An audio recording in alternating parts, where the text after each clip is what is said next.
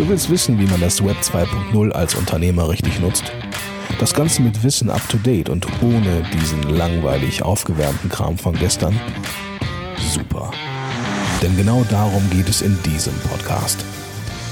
Und hier ist dein Ernährungsberater in Sachen Digitalfutter, Christian Deak.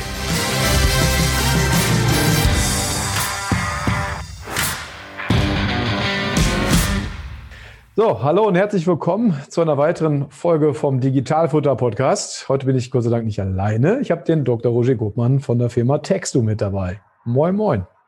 Ja, moin äh, Christian und äh, ja, vielen Dank, dass ich äh, mal wieder bei dir zu Gast sein darf und äh, immer gern.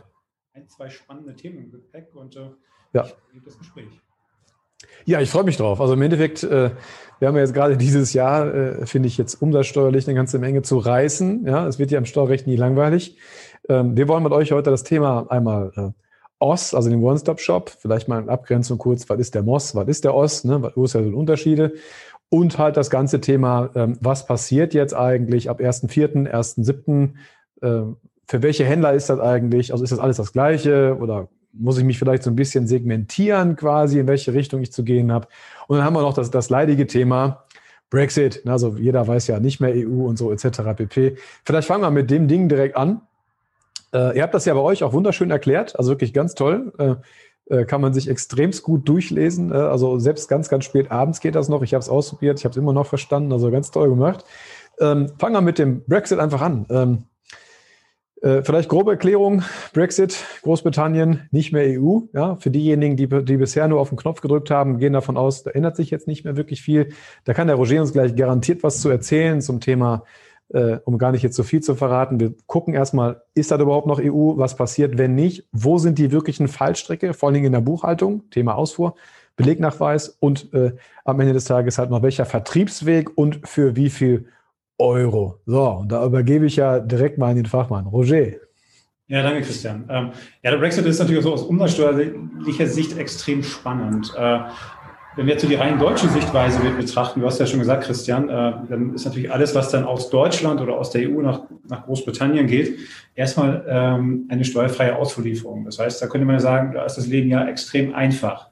Äh, das Ganze fängt aber schon an dem Thema, äh, was ist denn überhaupt Großbritannien beziehungsweise das Vereinigte Königreich aus umsatzsteuerlicher Sicht? Denn ähm, es ist nämlich so, dass äh, seit dem 1.1. Äh, man unterscheiden muss, ob eine Lieferung nach Nordirland geht das wird weiterhin aus umsatzsteuerlicher Sicht eine innereuropäische, in der EU-Lieferung sein. Ähm, eine Auslieferung werde ich quasi dann nur noch haben, wenn ich quasi ins Vereinigte Königreich, also in die, äh, in die drei Staaten äh, Schottland, Wales äh, und England versende. Das heißt, da fängt es schon an, komplex zu werden. Ähm, das ist so die, die, die erste Stufe. Und wie gesagt, aus, aus rein deutscher Sicht muss ich dann schauen, okay, wenn ich jetzt nach Nordirland liefere, überschreite ich dann vielleicht immer noch diese britische Lieferschwelle, diese 70.000 Pfund. Wenn nicht, kann ich alles weiterhin in Deutschland versteuern. Wenn ich mit meinen Lieferungen äh, nach Nordirland über 70.000 Pfund komme, dann muss ich mich eben entsprechend in Großbritannien registrieren und auch meine Umsatzsteuer deklarieren. Äh, ein Großteil der Lieferungen wird natürlich, sage ich mal, in diese drei Staaten, also Schottland, Wales und England gehen. Und äh, da wird es dann in der Tat so sein, dass ich immer ab dem ersten Penny grundsätzlich dort steuerpflichtig bin. Ja, das heißt, es wird keine Freigrenze geben aus, aus britischer Sicht, sondern es wird grundsätzlich immer Umsatzsteuer entstehen. Die spannende Frage ist eben nur, ähm, wann, wie und wo entsteht Umsatzsteuer? Und da wird es eben grundlegend äh, darauf ankommen, bei welchem Kanal verkaufe ich. Ne? Du hast ja schon, schon eingangs äh, gesagt. Ja. Genau, also können wir vielleicht nochmal so im Groben festhalten. Ähm, wir haben erstmal nicht nur alles ist gleich Großbritannien, erster Punkt und zweiter Punkt dann halt erstmal ähm, wie teuer, ja, also für wie viel Euro. Ähm, um man sich das vielleicht so ein bisschen leichter noch zu merken, ähm, es wird ja auch immer nur der, der Warenkorb an sich gesehen, netto, ja. Ähm, vielleicht auch ein ganz wichtiges Ding, dass der Nettopreis hier an dem Punkt einfach zählt. Und es gibt halt es gibt halt gewisse Werte, die kann man sich nicht erklären, warum auch immer, die fallen ja nicht vom Himmel. Man hat einfach den Schnitt gemacht bei 135 Pfund. Ende. So. Und wenn man das Ding halt überschreitet, dann kann man davon ausgehen, muss man dort hinten einfach Einfuhrumsatzsteuer bezahlen. Das heißt also, es kommt halt nicht mehr die Umsatzsteuer, sondern die Einfuhrumsatzsteuer, ne? also ein bisschen längeres Wort, sonst im Endeffekt kostet das Gleiche und gegebenenfalls Zoll. So, und äh, beim Zoll haben wir bald noch die von Zien im Podcast, aber muss man natürlich ganz klar sagen, auch da kommt natürlich noch ein bisschen was. Zollkonforme Buchhaltung etc. pp. Da kommt noch ein bisschen was, was man so aufarbeiten muss. Aber das sind erstmal so die groben Überlegungen. 135 Pfund. Ist auch gar nicht so die erste Weiche, weil ich glaube, die sind einfach, kann man parallel laufen lassen, diese gedankliche Weiche, Vertriebsweg oder 135 Pfund. Beides kann man so im Gleichklang mitnehmen, mitnehmen lassen. Und jahrelang war es eigentlich für den Steuerberater immer so ein absolutes Graus, wenn man über das Thema Reingeschäft gesprochen hat. Ja, früher so ein Ding, das gab es halt kaum im Gesetz. Da musste man immer schön in die Richtlinien rein, um sich ein bisschen was zurecht wuseln. Heute steht es im Gesetz drin, das heißt, es kann sich keiner mehr verkriechen. Äh, Reingeschäft ist auch ein, quasi ein fiktives Gebilde von, wer macht, äh, entscheidet hier unter einer bewegten und unbewegten äh, Lieferung und dementsprechend ist der Ort dieser Lieferung auch äh, verschieden und kann sich auch ändern, je nachdem, wer in der Mitte ist und in welcher Umsatzsteuer-ID auftritt. Da wollen wir jetzt gar nicht so, so tief ins Detail gehen. Da geht es unter anderem auch darum, wer die, äh, die, die Frachtgebühr übernimmt, wer, wer früher sagte man, wer ins Risiko gegangen ist. Da muss man alles jetzt so ein bisschen abhaken und dann könnte man diese beiden Dinge auch noch sogar tauschen. Und am Ende des Tages äh, weiß man einfach immer nur, dass man irgendwann einen innergemeinschaftlichen Erwerb hat den wiederum hat man im 3D festgenagelt, dass man sagt, wo kann man die Forschung dafür auch geltend machen. Ich mache jetzt so einen Ballon auf, sage, da gibt es was, ne? und den lasse ich jetzt platzen und tue so, als gäbe ihn nicht, damit wir da nicht so weit drauf reingehen. Äh, ich will einfach da hinaus, Reingeschäft kann es jetzt geben. Und äh, was hat Reingeschäft jetzt im Speziellen mit dem Brexit zu tun, Roger? Das ist, das ist in der Tat eine spannende Frage. Und so Reingeschäfte sind ja so die Königsdisziplin der, der, der Umsatzsteuer. Ähm, was haben Reingeschäfte mit äh, jetzt mit dem Brexit und, und, äh, quasi mit dem Onlinehandel zu tun. Ähm, man muss äh, sehen, und wir werden auch gleich darüber sprechen, der Brexit nimmt schon einiges vorweg, was wir quasi mit diesem One-Stop-Shop, mit diesem E-Commerce-Package zum 1.7. sehen werden. Und zwar folgendes. Äh, man sagt sich, äh, wann immer ich irgendwo einen Drittlandshändler habe, der bei uns hier im Inland Umsatzsteuer abführen muss, dann ist das ein Risiko für den Fiskus. Weil dieser Drittlandshändler, sei es jetzt der Sitz in China oder irgendeinem anderen Nicht-EU-Staat, der ist halt für die Finanzverwaltung nicht greifbar. Also das heißt, wenn er seine Umsatzsteuer nicht abführt, äh, kann ein deutsches Finanzamt da relativ wenig ausrichten. Deswegen hat man sich gesagt, gut, wenn man sich den Händler nicht greifen kann, dann greift man sich eben denjenigen, der davon profitiert, diese Lieferung vermittelt. Also Amazon, eBay, Zalando und Co., sprich die Marktplätze. So. Äh, wie setzt man das Ganze technisch um? Technisch wird man das Ganze so umsetzen, dass man am Ende des Tages zu einem Reihengeschäft kommt. Und das setzen die Briten oder haben die Briten sogar schon zum 01.01.2021 umgesetzt. Das bedeutet, ihr als deutsche Online-Händler oder eure Mandanten seid quasi aus britischer Sicht Drittlandshändler und verkauft jetzt über einen Marktplatz in Großbritannien. Äh, und sagt das britische Recht, wenn das der Fall ist, dann schuldet ihr grundsätzlich keine Umsatzsteuer mehr für diesen Endverkauf, sondern Amazon, eBay, Zalando und Co. müssen quasi diese Umsatzsteuer abführen. Aber aus, aus technischer Sicht tätigt ihr vorher noch eine Lieferung an den Marktplatz. Ja, das heißt, es wird ein sogenanntes Reingeschäft fingiert. Ihr liefert an Amazon und Amazon dann an den britischen Endverbraucher. Und äh, was das Ganze eben so komplex macht, ihr müsst natürlich diese Lieferung an Amazon dann eben auch in Großbritannien erklären. Das heißt, ihr seid Bestandteil dieses Reingeschäfts dieser Kette und müsst diese fingierte Lieferung, die es eigentlich wirtschaftlich gar nicht gibt, weil äh, rein wirtschaftlich liefert ihr nicht an Amazon, sondern direkt an den Endverbraucher, müsst ihr diese fingierte Lieferung trotzdem äh, erklären. Das ist eben so dieser Hintergrund dieses Reingeschäftes. Ne? Äh, werden wir zum 1.7. Äh, in der Europäischen Union auch noch sehen? Oder wie gesagt, die Briten haben es eben vorweggenommen. Und das bedeutet doch, also wir haben jetzt ja vorhin gesagt, wir haben eine Ausfuhrlieferung. Da könnte ja so ein Knackpunkt, also nicht in dem Punkt jetzt, aber man könnte sagen, wenn man eine Ausfuhrlieferung hat, weil man beispielsweise direkt dorthin liefert, im Vergleich zu wir äh, liefern quasi über einen Marktplatz, äh, elektronischer Marktplatz, sobald da irgendein äh, Drittländer dabei ist, sei es der Empfänger oder sei es der Unternehmer, gibt es einfach die Besonderheit, dass der Marktplatz in der Mitte steht und auch haftet. So, und äh, man hat es ja mit der 22F-Bescheinigung damals schon gesehen, da wird halt auch nicht lange gefackelt. Ne? Also früher bei der 22F-Bescheinigung wusste man, wenn die nicht hochgeladen wird, damals wusste, noch, wusste man noch gar nicht, wie sieht die überhaupt aus, wusste man nur trotzdem, sobald die nicht oben ist, fliegt man sofort raus. Ne? Ähm, was ist denn jetzt? Also der Unterschied, ich liefere direkt, da habe ich eine Ausfuhr. Bei der Ausfuhr, wie gesagt, Haken bitte dran machen, äh, Buchen Belegnachweise bitte pflegen, ja, Ausfuhrbescheinigung, also den ganzen Klotz, wir haben das in unserem Blogartikel nochmal zusammengefasst, bitte darauf achten. Das wird dann halt jetzt interessant. Vorher war es nicht, also jetzt ist es interessant, weil sonst wird euch einfach die Steuerfreiheit auf einen Schlag direkt versagt. Und jetzt gehe ich halt über den Marktplatz. Was ist denn jetzt diese Strecke? Einfach nicht steuerbar oder wie muss ich mir das vorstellen? Genau, äh, das ist in der Tat äh, ganz spannend. Ne? Du hast ja schon gesagt, aus, aus, deutscher Sicht, wenn ich jetzt aus Deutschland zum Beispiel über Amazon äh, nach Großbritannien liefere, dann ist ja aus ja. deutscher Sicht relativ einfach. Und so wird es ja auch erstmal in, in, der, in, der, Finanzbuchhaltung stehen, eine steuerfreie Ausfuhrlieferung. Und wie du schon richtig gesagt hattest, ähm, das, wo der Fiskus oder das Finanzamt dann natürlich raus, raufschaut, sind diese Belegnachweise. Also ja. Frachtbriefe oder dergleichen, die auch nachweisen, dass die Ware auch wirklich ins Drittland gelangt ist und äh, ich sie nicht irgendwo schwarz hier in, in Deutschland verkauft habe. Ähm, aus britischer Sicht, äh, und da muss man, äh, sage ich mal, aufpassen, äh, ich muss ja quasi mir zwei Rechtssysteme anschauen. Das heißt, äh, ich habe jetzt zwar eine Lieferung, die ich betrachten muss, aber anhand von zwei Rechtssystemen. Einmal das deutsche, das europäische, das ja. ist eine Ausfuhrlieferung.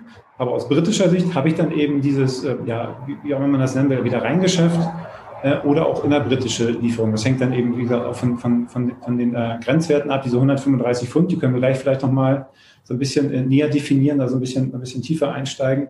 Ja. Aber aus britischer Sicht habe ich grundsätzlich immer äh, eine Lieferung, die äh, erstmal in Großbritannien dann steuerbar ist. Ja, das heißt, sie wird vom britischen Steuerrecht erfasst. Die Frage ist dann in der Tat nur, äh, wer führt die Umsatzsteuer ab? Und wieder Amazon. Äh, wenn ich quasi aus, aus Deutschland liefere oder wenn ich ähm, äh, quasi aus einem äh, britischen Fulfillment Center liefere. Das heißt, es gibt jetzt vielleicht mal ein bisschen weiter ausgeholt ähm, Großbritannien war ja auch mal Bestandteil dieses Pan-EU-Netzwerkes von Amazon. Das heißt, ich konnte ja meine Ware in ein britisches Fulfillment Center einlagern und Amazon hat sie dann quasi an britische Endverbraucher äh, entnommen bzw. Dort, dort verkauft. Das kann ich ja weiterhin grundsätzlich immer noch machen, nur ich muss meine Ware jetzt selber dorthin bringen. So. Und äh, wenn ich jetzt quasi aus einem britischen Fulfillment Center heraus meine Ware verkaufe, dann habe ich in der Tat immer diese Zweiteilung. Ja, das ja. heißt, äh, ich tätige in Großbritannien eine steuerfreie Lieferung an Amazon und Amazon tätigt diese Lieferung an den Endverbraucher. Aus deutscher Sicht ist es eine nicht steuerbare Lieferung, weil der Ort der Lieferung ist ja, äh, Christian, du wirst sicherlich zustimmen, der Ort der Lieferung ist ja Großbritannien. Da ist diese Lieferung offiziell steuerfrei. Äh, alles, was steuerfrei ist, äh, muss ich auch mal erklären. Das ist genauso wie in Deutschland. Aber aus deutscher Sicht ist diese Lieferung in der Tat nicht steuerbar. Genau.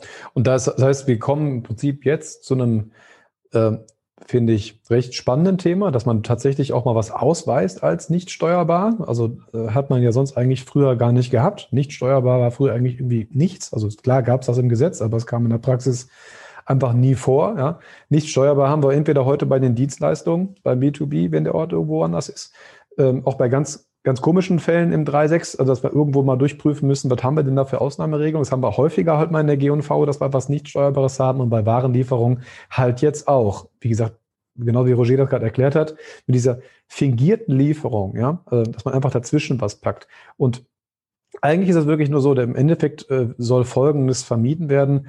Äh, genauso wie du es auch sagtest, ich weiß gar nicht, wie hoch der Schaden war. Ich habe irgendwann was von 60 Milliarden Euro, äh, Euro im Kopf gehabt. Also schon enorm, einfach nur, und das war noch vor Corona. Also ich glaube, seit, glaub, seit Corona ist der Onlinehandel doch nochmal noch mal ein ganzes Stück nach oben gegangen.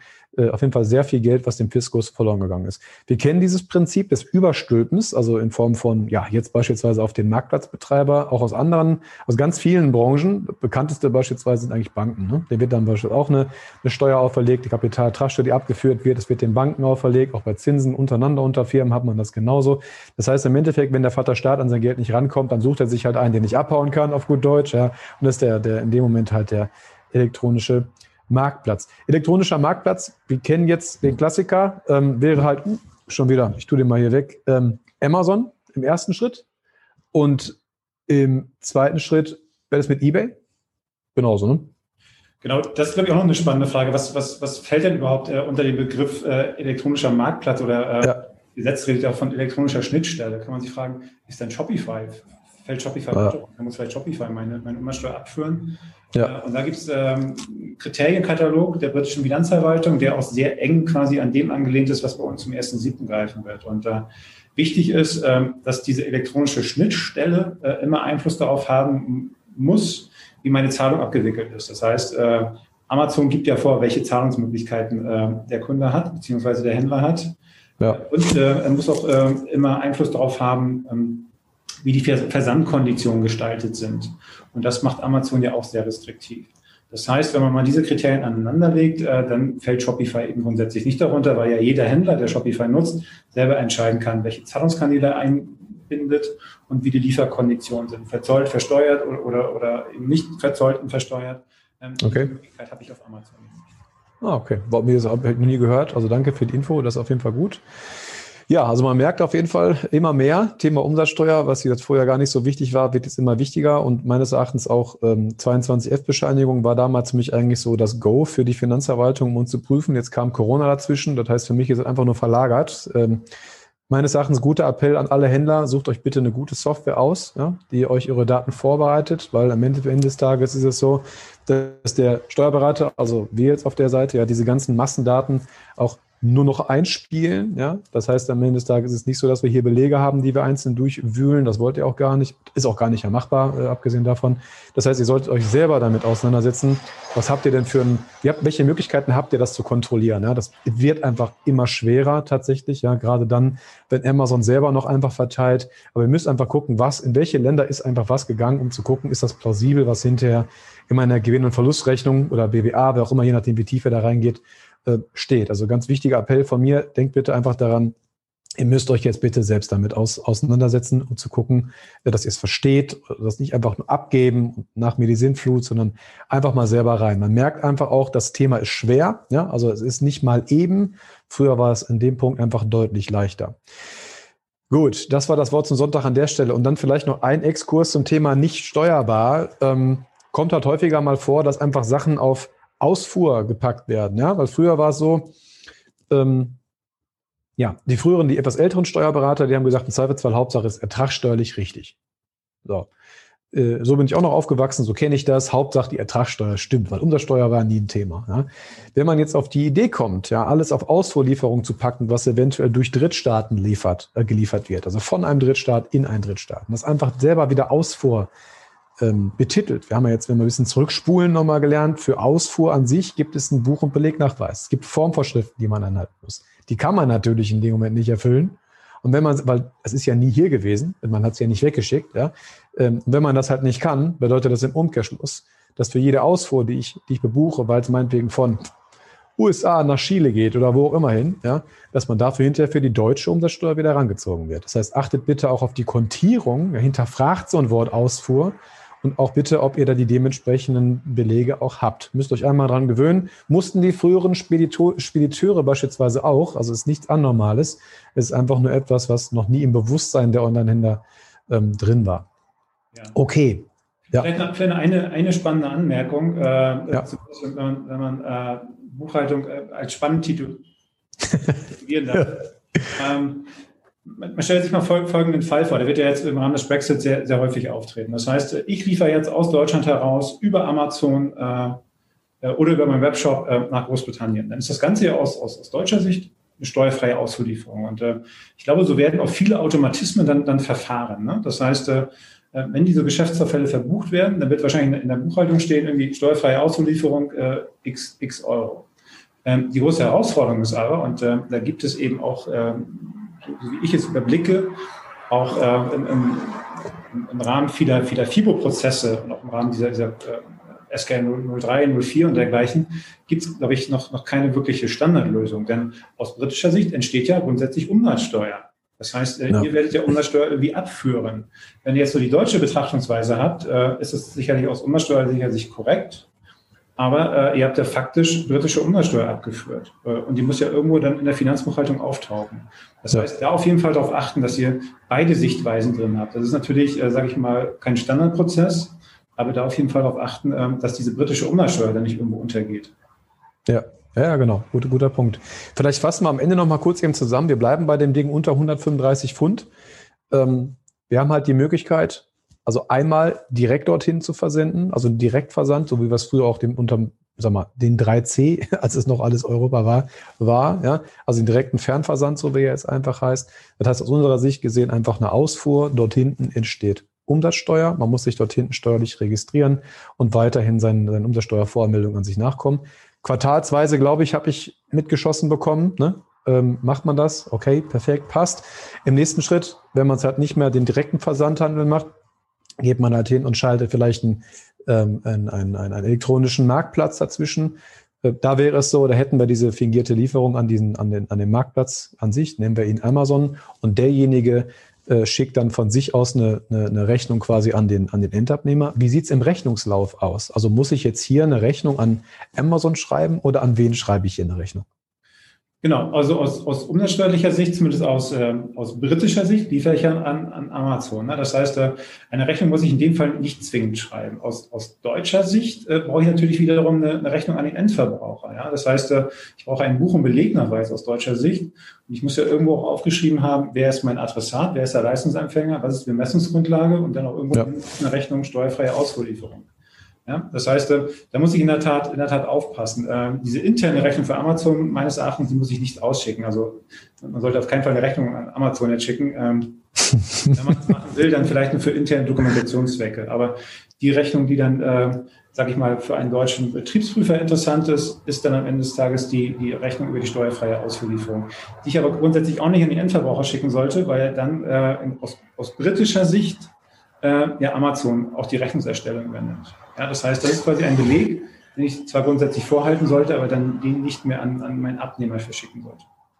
Das heißt, wie sieht eine Rechnung dann konkret aus? Sagen wir mal jetzt mal für äh, 100 Euro netto. Einfach äh, eine Rechnung für, für, für eine steuerfreie Auslieferung. Ja, das heißt, ich habe den Adressaten, ich habe dort äh, meine klassischen Rechnungsangaben, äh, eine Artikelbezeichnung, Bemessungsgrundlage und ja. dann natürlich auf keinen Fall Umsatzsteuer ausweisen, weil wenn ihr das macht, entschuldigt ihr diese Umsatzsteuer auch, sondern dann einfach Umsatzsteuer 0% äh, oder das gar nicht hinschreiben, einfach nur steuerfreie Auslieferung. Und das geht dann, also der Rechnungsadressat wäre dann der Abnehmer in, in Großbritannien. Der, der aber der wird. Ist aus, deutscher, ist aus deutscher Sicht, genau. Ich schreibe ja die Rechnung aus, aus deutscher Sicht. Das ist ganz wichtig. Genau. Deswegen diese, diese Zweiteilung, deutsche Sicht und britische Sicht. Und aus deutscher Sicht, und das ist ja die Rechnung, die wichtig ist, wenn, wenn, wenn es eben zu einer Betriebsprüfung kommt, Betriebsprüfer will ja immer irgendwie einen Beleg haben, äh, schreibt ihr die Rechnung quasi an den äh, Endabnehmer, an den britischen Endverbraucher. Ja, okay. Und das Ganze ändert sich dann wie, wenn wir dann äh, dort hinten in Großbritannien ein Warenlager haben? Genau, wenn ihr in Großbritannien ein Warenlager habt, ähm, dann ist es ja so, dass ihr aus deutscher Sicht eine nicht steuerbare Lieferung tätigt. Weil die Lieferung wird ja aus dem britischen Warenlager heraus an einen, an einen ja. Verbraucher getätigt. Das heißt, der Ort der Lieferung ist Großbritannien, damit ist die Rechtsfolge in Deutschland nicht steuerbar. Das heißt, aus deutscher Sicht müsst ihr dafür keine Rechnung schreiben. So, und wenn man das mal so ein bisschen zusammenfasst, ne, dann merkt man halt, Umsatzsteuer ist doch nicht ganz so leicht. Ja? Also da sollte man schon ein bisschen, wie gesagt, rein. Einfach Segmente bauen. Ne? Also äh, jetzt das Segment ist halt, wo drüber. Also wo drüber, welchen Vertriebskanal wird meine Ware verkauft? Und dann im zweiten Schritt am Ende des Tages noch für, für wie viel. Wenn es mehr als 135 Pfund sind, wird halt die Umsatzsteuer nicht am Point of Sale einkassiert, also irgendwo in Großbritannien, sondern direkt bei der Einfuhr selber wird es dann einkassiert. Ne? Das ist mal so der, so der grobe Unterschied. Gut, und jetzt äh, höre ich das immer wieder, dass alle Welt sich auf den One-Stop-Shop freut. So, und da muss man natürlich im ersten Schritt mal sagen, na ja, dann, also wenn du dich deshalb auf One-Stop-Shop freust, hast du das Prinzip ja nicht ganz verstanden, weil Großbritannien gehört ja nicht mehr da rein. Ne? Das heißt also, den Teil, den müsst ihr euch eh merken. Äh, One-Stop-Shop ist, also früher gab es den Mini-One-Stop-Shop. Ich weiß auch nicht, wer sich diese tollen Namen ausgedacht hat. Die heißen einfach Moss oder Oss. Ja? ähm, könnte ein Fabelwesen sein, Ost vor allen Dingen, aber ist vollkommen egal. Also One-Stop-Shop oder Mini-One-Stop-Shop. Und der One-Stop-Shop, der frisst jetzt quasi den Mini-One-Stop-Shop. Ja, das heißt, da kann man jetzt nicht nur Warenverkehre drüber, äh, ähm, sag mal, meines Erachtens, wenn man eine gewisse Form von, von Online-Händlern ist, leichter abwickeln, sondern natürlich auch elektronische Dienstleistungen. Es wird ein so ein Ding, weil man einfach sagen muss, durch EU, durch den einheitlichen Binnenmarkt, gibt es einfach sehr viele Vorschriften, dass ihr auch für fünf Euro in einem anderen Land relativ schnell umsatzsteuerpflichtig werdet. Und das äh, passiert auch häufig, dass die Leute in, in, im Ausland Steuer schulden, aber einfach nicht wissen, wie sie ihre Steuer dort hinten äh, wirklich abbringen können. Also vor allen, Dingen, vor allen Dingen hat man das, also mal jetzt durch euch und Co. ist das einfach jetzt bei den Warenlieferungen bekannt, bei sonstigen Dienstleistungen äh, sonstigen ist es wirklich schwierig. Ja? Also da jetzt Finanzamt anzurufen, ich hätte gern 5,50 Euro bei euch bezahlt in Italien, wird halt relativ schwer. Und das hat natürlich die Finanzverwaltung an sich halt äh, erkannt und dafür gibt es den One-Stop-Shop. So, und jetzt wollen wir noch gucken, für wen der One-Stop-Shop an sich erstmal wirklich das Paradebeispiel ist. Also ich würde mal, aber Roger, lass uns das gern zusammen entwickeln. Ich würde sagen, sobald ich halt kein Amazon Pan-EU bin, ja, also weil Pan-EU, CEE brauche ich halt meine Warenlager Lager im ersten Schritt. Das hilft mir One-Stop-Shop nicht. Das wird hier ein rein Fernversandhändler. Ja? Also alles das, was in 3c des Untersteuergesetzes drinsteht, sprich von hier, also von Deutschland, direkt in ein anderes Land. Und das Land muss am besten, also nicht am besten ist falsch, muss EU sein. So. Und dann äh, komme ich in den One-Stop-Shop rein. Da gibt es jetzt so zwei Grenzen, Roger. Ne? Die sind wie hoch? Was hat man da? Genau. Äh, was man ja sagen muss, ist, dass die Lieferschwellen, die werden erstmal wegfallen zum ersten Sieg. Ne? Das, ja. das, wird, glaube ich, mit jedem Tag wahrscheinlicher. Äh, das heißt, äh, ich muss jetzt mal keine Gedanken machen mehr, ob ich jetzt diese 35.000 Euro nach, nach Österreich oder diese 35.000 ja. Euro nach Frankreich überschreite.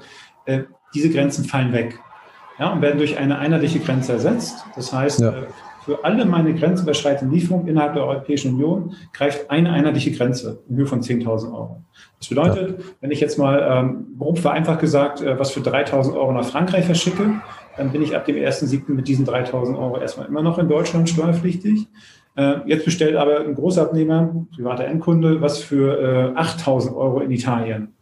Das bedeutet, dann komme ich mit diesen 8.000 Euro über diese Grenze von, von 10.000 Euro und muss diese 8.000 Euro schon in Gänze in Großbritannien versteuern. Jetzt kann man sich natürlich fragen, was sind da die Vereinfachungen? Wenn ich jetzt plötzlich noch schneller äh, in, in, fast allen EU-Staaten, die ich ja nur ein Produkt oder ein Paket versende, dann, äh, versende plötzlich steuerpflichtig werde.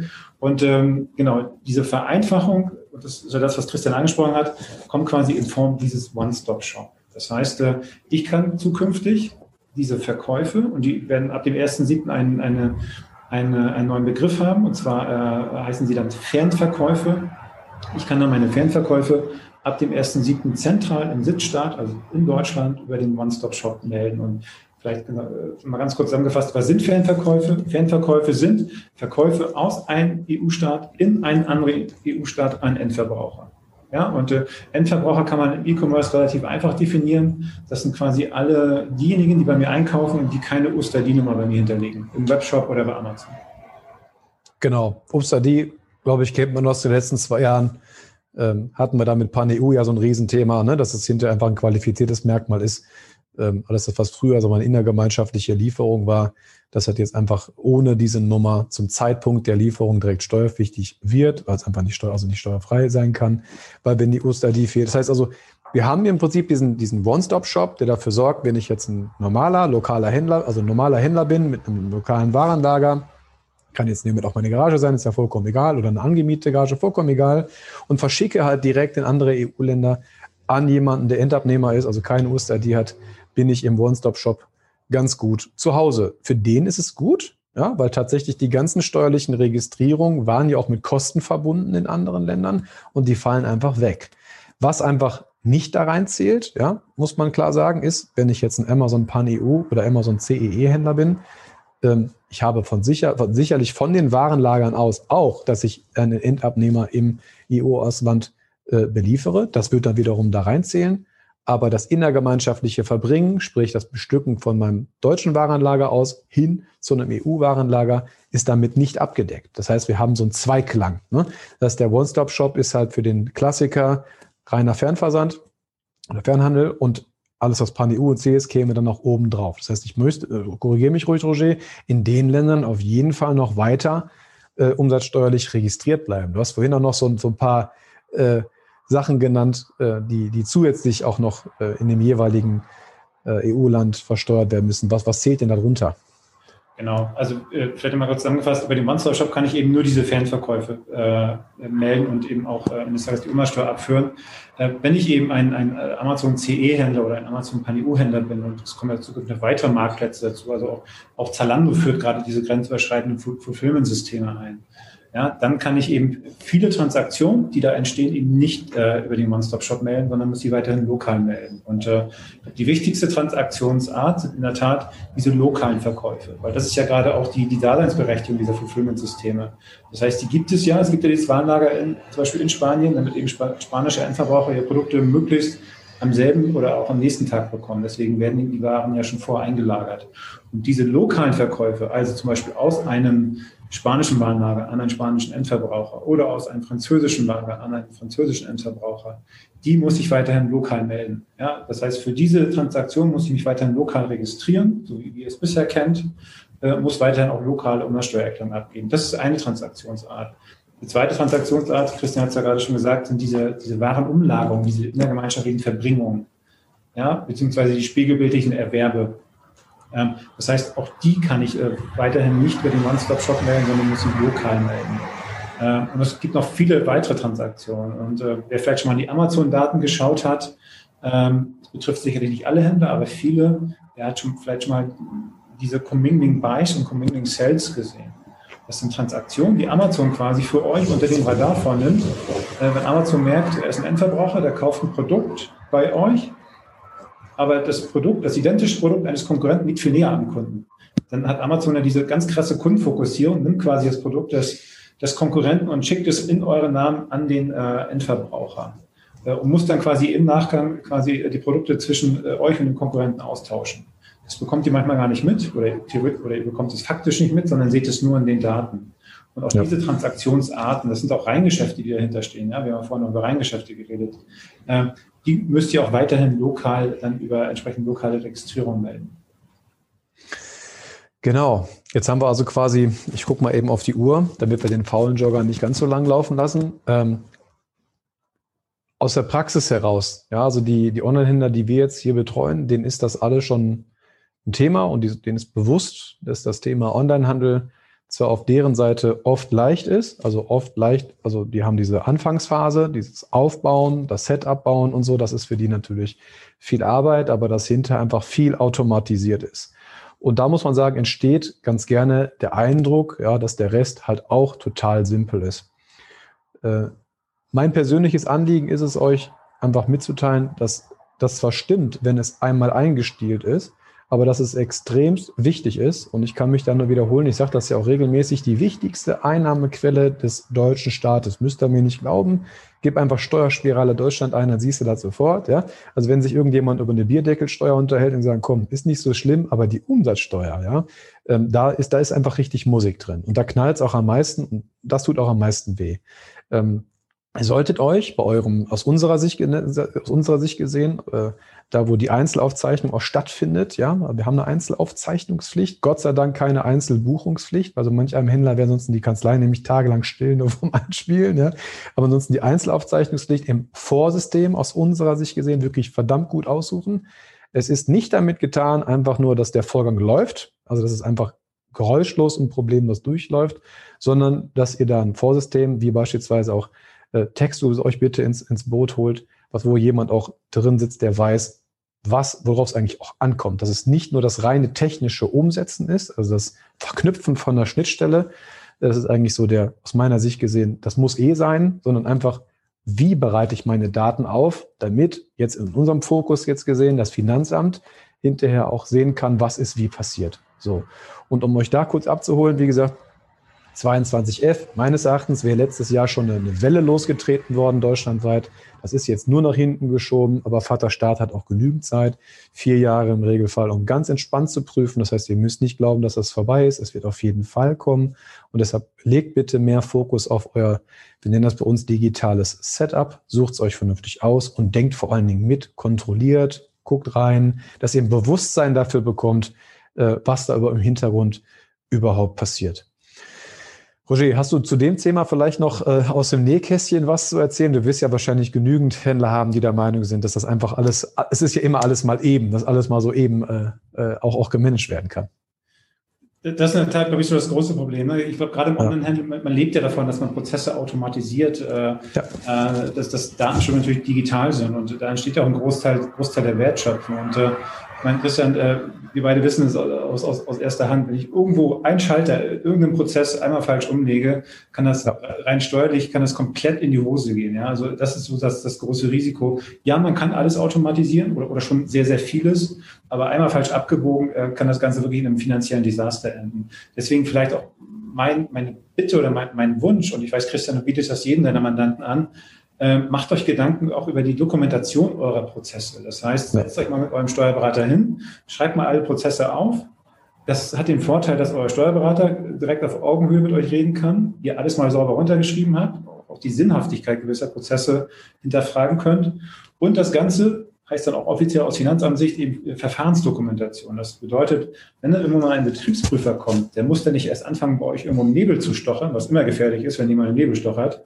Man weiß nie, wo er denn rauftritt, sondern ja. äh, er kann quasi auch, äh, sag ich mal, auf, auf einer sauberen Dokumentation aufsetzen. Das ist immer ein Riesenvorteil. Das heißt, ein Prüfer ist natürlich auch viel besser gelaunt dann, ähm, ja, klar. schon mal einen umfassenden Überblick gemacht hat. Deswegen ist das Thema Verfahrensdokumentation oder Transparenz und Dokumentation allgemein sehr, sehr wichtig, gerade in diesem komplexen Umfeld. Ne? Also da ist ja Brexit und, und One-Stop-Shop ja nur, nur ein Beispiel, äh, meines Erachtens sehr wichtig. Ganz genau. Und, und Thema Verfahrensdokumentation und Co. vielleicht auch an die, an die Steuerberater jetzt hier einfach mal so ein, aus, dem, aus dem Nähkästchen gesprochen.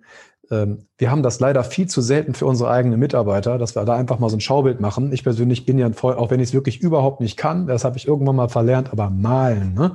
Ich habe mir bei mir in so einem PDF-Blog, ich male mir das einfach auf, Eingangsrechnung, Ausgangsrechnung, welche Programme, wer kann mit wem und dann habe ich ein Bild. So ähm, hilft natürlich auch den, den, den Steuerfachangestellten oder den Leuten, die im Hintergrund die Orga gerade halt noch zu wissen, dass ich auch alles abrufe. Denn gerade beim Online-Händler passiert das ganz häufig, dass einfach mal ein kompletter Webshop vergessen wird. Ähm, und das merkt dann irgendwie auch keiner, ja, weil auch der, der Kunde sich oder der Mandant sich nicht meldet und dann kommen natürlich einfach auch mal hohe Nachzahlen zustande. Schön ist, wenn es eingestielt ist, ist es ein schöner Vorgang. Ähm, nur wie gesagt, möchte ich gerne ein bisschen weg von dem, von der Idee, dass Automatisierung dann immer gut ist, wenn es funktioniert. Das heißt einfach nur, dass, die, dass irgendwelche Zahlen fließen. Das heißt aber nicht, dass es auch richtig ist. So deshalb müsst ihr da bitte auch beibleiben. Und ich glaube, der Podcast hat jetzt zumindest so ein bisschen dafür gesorgt, dass man jetzt am Live-Beispiel Brexit oder auch am One-Stop-Shop einfach mal merkt, was da alles so hinter ist und vor allem umsatzsteuerlich, was das da für Konsequenzen gibt und dass ihr da vielleicht mit ein bisschen mehr ja, Grundgefühl rangeht, dass ihr wisst, worauf ihr euch da einlassen, worauf man vielleicht auch achten muss. Ja. Ja, dann ist immer wieder eine Freude, Roger. Also ganz toll. Ich freue mich ja immer, wenn ich mit Leuten sprechen kann, die auf jeden Fall mindestens auf Augenhöhe sind. Daher vielen lieben Dank. Ja, ganz toll, was ihr da vor allem auch umsatzsteuerlich alles auf dem Kasten habt. Ich weiß halt ja auch von genügend äh, Berufskollegen von, von mir, dass sie euch auch regelmäßig folgen. Macht gerne weiter so. Ganz tolle Richtung. Ist auf jeden Fall natürlich kein, kein schlechter Berufszweig. Der wird in den nächsten Jahren nicht mehr aussterben. Weiter so, Jungs. Beste Grüße nach Hamburg aus Oberhausen und dann euch noch einen, einen schönen restlichen Tag. Bis ja, dahin. Vielen lieben Dank, äh, Christian, und vielen lieben Dank, dass ich immer wieder bei dir zu Gast sein durfte. Immer gern. Ciao. Ciao.